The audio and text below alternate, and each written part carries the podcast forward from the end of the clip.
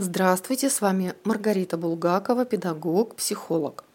Данный подкаст для тех, кто видит красивые картинки в социальной среде и начинает впадать в депрессию, страх того, что кто-то лучше, умнее, успешнее и так далее.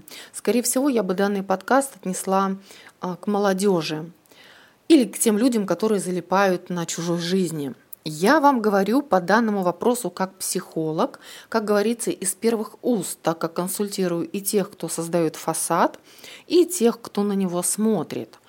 У многих есть прямо такая потребность говорить или даже кричать о своих достижениях и успехах, несмотря на то, что они краткосрочные. Например, спикер хвастается на вебинарах и семинарах, приводя в пример то, что она купила себе трехкомнатную квартиру в жилом комплексе столицы, а то, что квартира в ипотеку взята, и она на минуточку уже в мудром возрасте, так еще и не имеет детей и не замужем, об этом история умалчивается.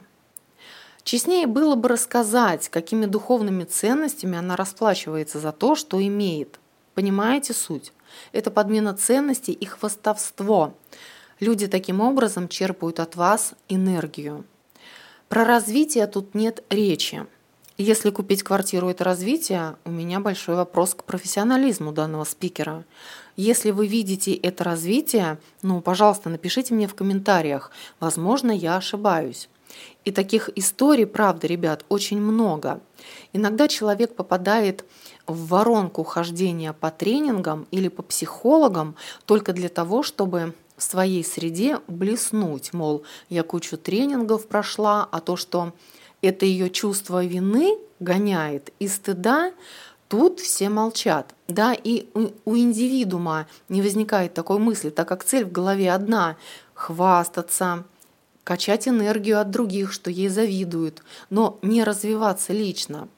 Есть примеры людей, которые открыли бизнес только для того, чтобы было о чем поговорить. А то, что человек сам топчется на месте, ну об этом тоже речи нет. Если вы узнали себя из данных примеров, то первое, что необходимо сделать, это остановиться. Перестать слушать, особенно бесплатные вебинары, которые выгоняют вас в заблуждение и вытягивают энергию. Каждая консультация и знания имеют свою цену. Провести анализ того, какие темы чаще всего вы посещаете, на что у вас срабатывает триггер. Попробуйте это сделать определиться с точной формулировкой данной задачи и уже конкретно посетить психолога, который переведет ваши чувства и эмоции на слова и покажет вам алгоритм конкретно ваших действий – чтобы развитие было в разных плоскостях вашей жизни. А для этого вы на терапии выявите исключительно ваши желания и цели, а не родительские и социальные, которые вам навязали. У меня на сегодня все. Я благодарю вас за внимание и желаю вам исключительно вашего материального и духовного развития.